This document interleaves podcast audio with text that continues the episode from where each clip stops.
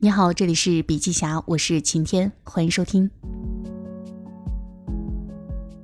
真正的勤奋通常是不露声色的。马云宣布退休计划的那天，也是他的生日，没有家人，也没有孩子的陪伴，他在前往俄罗斯的飞机上度过了自己的五十四岁生日。落地之后，马云直奔论坛，和普京聊投资、谈合作。很多人不知道的是。去年一年，马云的飞行时长已经超过一千个小时，这个数值接近飞行员一年的工作上限。他曾在一天时间里见了四个国家的最高领导人，一个月有二十六天在路上。外界常说马云堪比外交官，朋友圈不是总统就是首相，风光无限。事实上，身家千亿的顶级富豪仍在一线跑单。这才是生活最大的真相。如今，支付宝已经接入全球五十多个国家，无论大国还是小国，全靠这个男人。阿里最拼命，也是最顶级的销售，一个一个谈下来的。我不是为了跟总统握手，而是要为五年后的事业做准备。很多公司在做今天的生意，阿里在做未来五到十年的生意。他飞去卢森堡拜访首相贝泰尔。为的是谈下使用蚂蚁信用签证的第一个国家大单。他到土耳其和总统埃尔多安约了见面，为的是给阿里巴巴开路。他在一个白色小圆桌边上鼓励法国总统马克龙把法国拉菲、LV 等各种品牌请进天猫，最后差不多把整条香榭丽舍都搬过来了。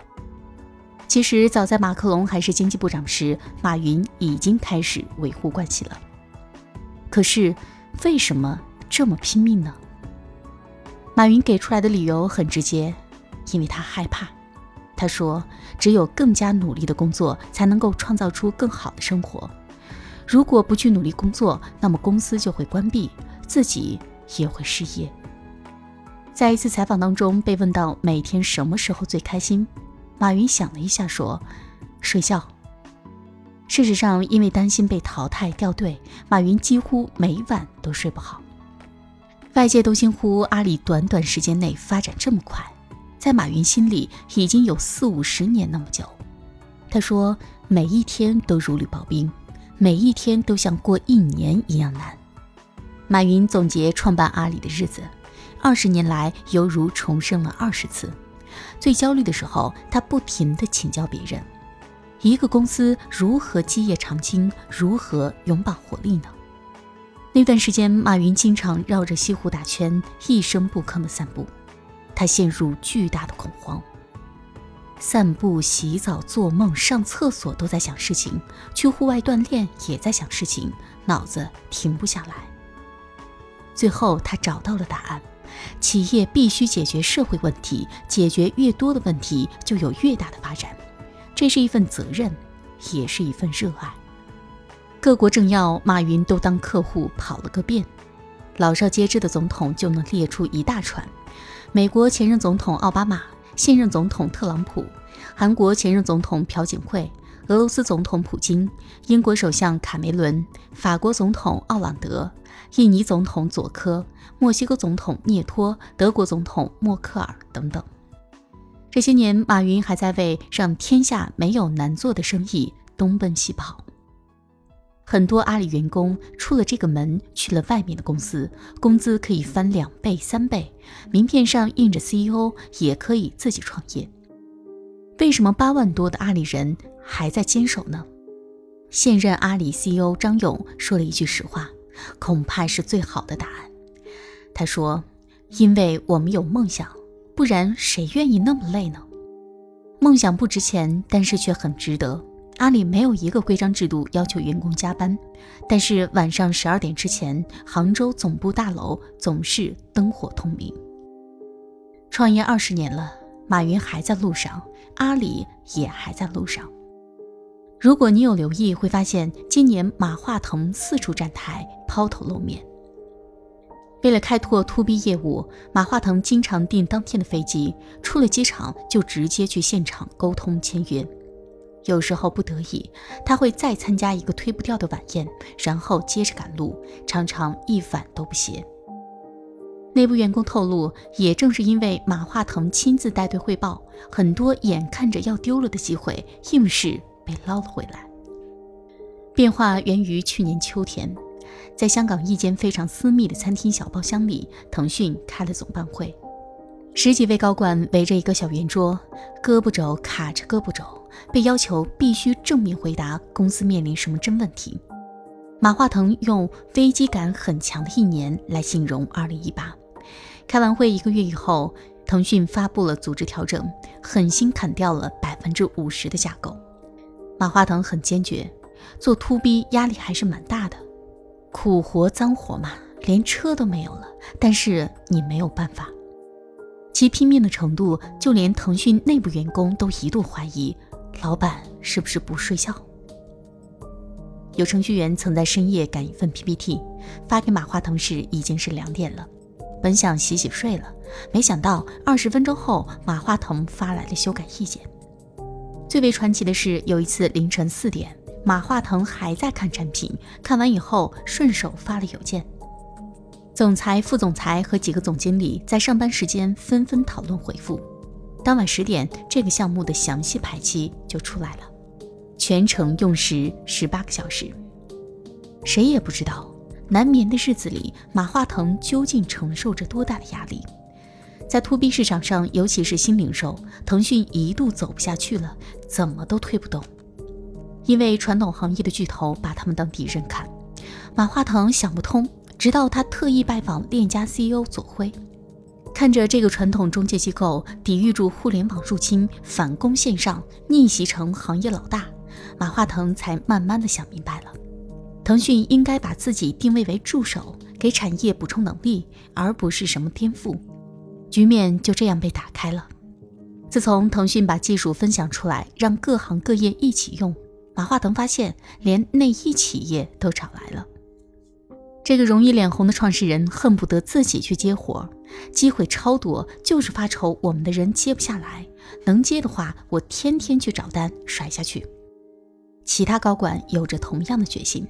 有一次，腾讯员工在和一家服饰行业服务商谈合作，与友军正面相遇了，双方轮番和客户谈判，拉锯八个小时。后来，这家在腾讯体量看来小到不能再小的公司要求跟高层对话，已经是晚上十一点了。了解完情况的集团总裁刘志平、副总裁 Davis 几秒钟之内出现在了电话那头。终于，腾讯赢得了那场谈判。如今，腾讯从上到下节奏都非常快。在帮某省政府做互联网技术改革时，马化腾每两周参与一次讨论，光是字号就提出了五次意见，实际困难比之前想象的大十倍不止。小组成员每天工作接近十四个小时，全年几乎无休，靠喝咖啡饮料提神。夜里常常失眠，直呼这辈子就没这么累过。一个腾讯员工甚至收到孩子写的信，信里问：“爸爸为什么不需要睡觉吃饭？”扛过来之后呢？腾讯交出了还不错的成绩，该省成了全国技术改革的典范。当这群程序员站在政府门口，看着墙上“为人民服务”五个大字时，竟然感同身受，觉得这一年没有白熬。他们说自己在这份工作中找到了意义。苦不是人怕的东西，人只怕没事儿干。你也许败，你也许胜，但是你总有一个地方可以去争取。要有战场，要有能胜利的地方。马化腾寡言，但是这些年他似乎越来越健谈了。只要对美好生活的追求永无止境，这场战斗还将继续下去。创业二十年了。马化腾还在战斗，腾讯还在战斗。今年要说难，可能谁也比不上华为。但是把华为三十多年的年谱翻一下，就能知道任正非如此气定神闲的底气在哪里了。一七年的春节，任正非总算有时间去度假。去度假，偏偏选了珠峰这种高原地区。高层都知道里面的私心，老板就是去看望华为珠峰站点和员工的。在雪山上，七十多岁的任正非边挪边嘲笑自己，体力不如当年了，得慢慢的走，不赶快。等爬到海拔五千二百米时，看着白茫茫的一片，任正非流泪了。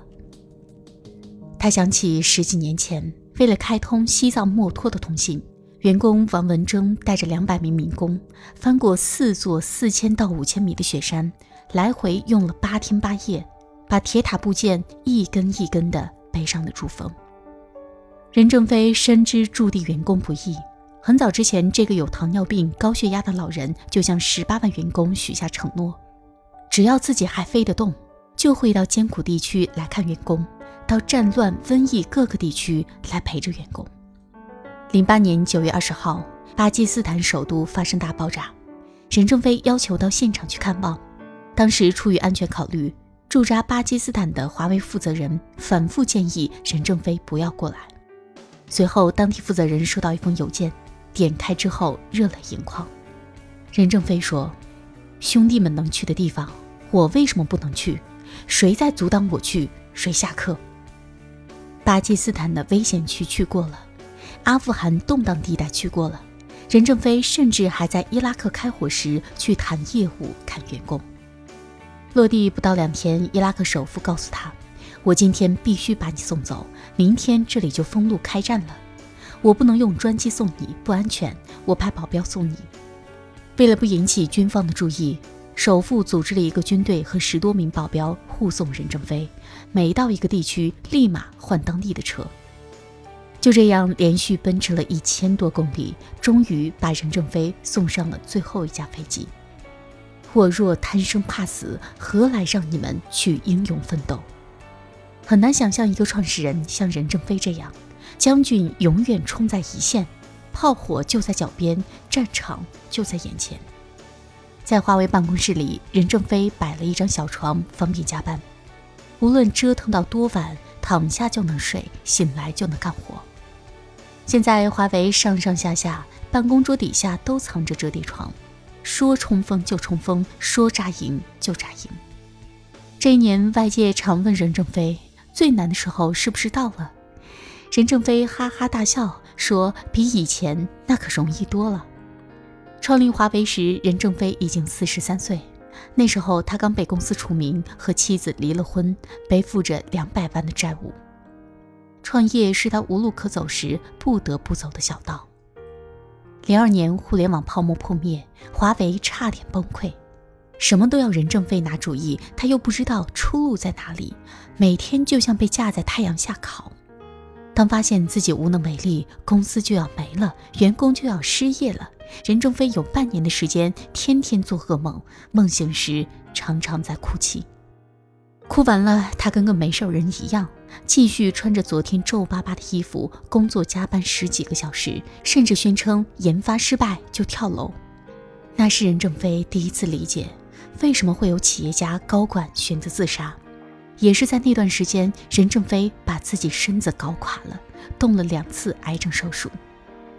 历经能历经过的劫，尝遍能尝遍的苦，任正非变得对成功视而不见，也没有什么荣誉感、自豪感。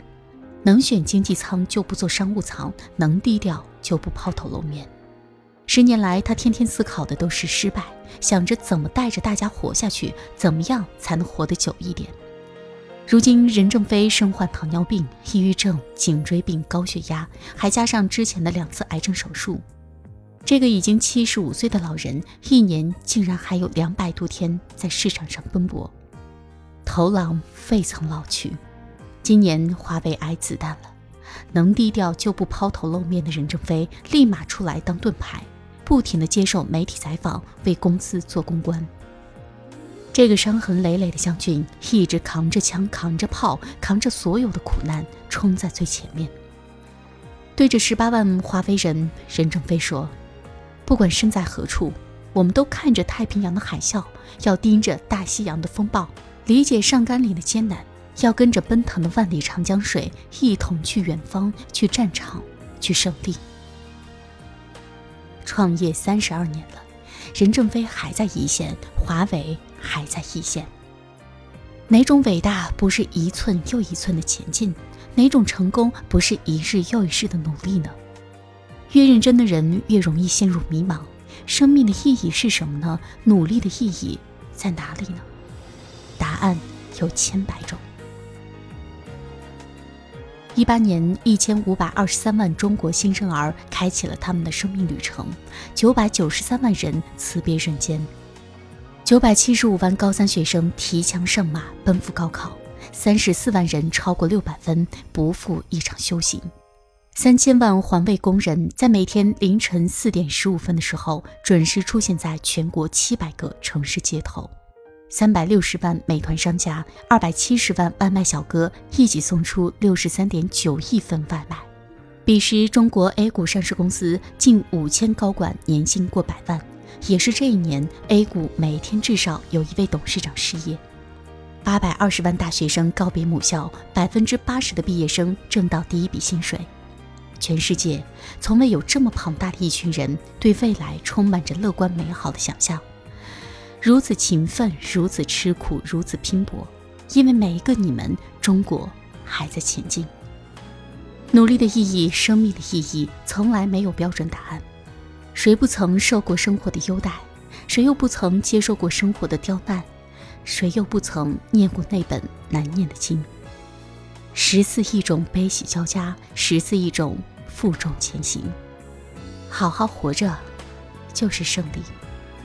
好了，今天的音频分享就到这里，感谢收听，我们明天见。